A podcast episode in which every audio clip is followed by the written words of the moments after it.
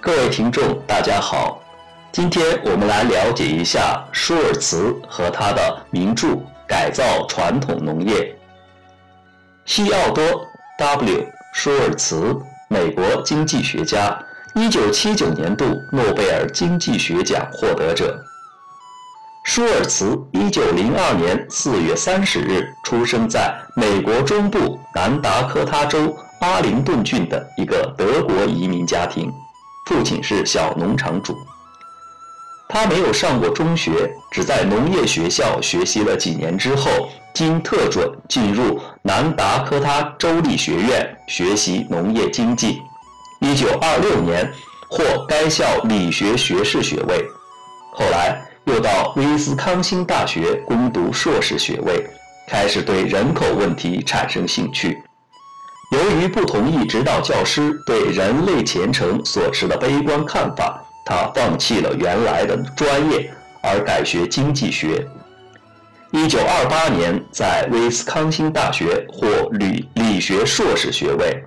一九三零年于该校获哲学博士学位，一九五九年获南达科他州立学院理学博士。他曾先后获得。格林尼尔学院、密执安州立大学、伊利诺伊大学和智利天主教大学的法学博士学位。一九三零年，舒尔茨应聘到埃奥瓦州立学院经济和社会学系任教，三年后晋升为该系教授、系主任，在那里。他成功的把大批有才华的年轻经济学家吸引到一个把农业经济和农村社会学相结合的机构中。一九四三年，舒尔茨为了维护学术自由，对学校当局屈服于政治压力，从学报上撤下一篇侵犯到当地大农场主利益的学术论文的事件进行了坚决的抗议。在抗议无效后，悄然辞职，离开了苦心经营多年的埃奥瓦州立学院，到芝加哥大学任经济学教授。一九四六年到一九六一年，他在该校经济系连续担任了十五年的系主任。一九六零年任美国经济学会会长。一九七二年获该学会最高荣誉勋章——弗朗西斯。沃克奖，从1952年直到退休，一直被应选为芝加哥大学的查尔斯·哈琴森讲座杰出教授。1972年退休后，又被聘任为芝加哥大学经济学荣誉教授。舒尔茨也是一名活跃的社会活动家，早年他就积极参加了美国农业部的各种委员会，担任了联合国粮农组织、世界银行、美国农业部、商务部、联邦储备委员会和美国国会等各种经济小组的顾问，对美国的经济政策、援外政策以及一些国际性机构的经济决策都发挥了积极的影响。一九七六年，舒尔茨荣获国际农业经济协会的。伦纳德·埃尔姆赫斯特奖。舒尔茨丰富多彩的社会活动以及他在学术界的领导地位，使他早在二十世纪四十年代中期就成为美国著名的经济学家之一，尤其是在农业经济研究和农业政策方面，更是公认的权威。舒尔茨在他从事经济理论研究的半个多世纪里。共发表了二十余篇著作和两百多篇论文。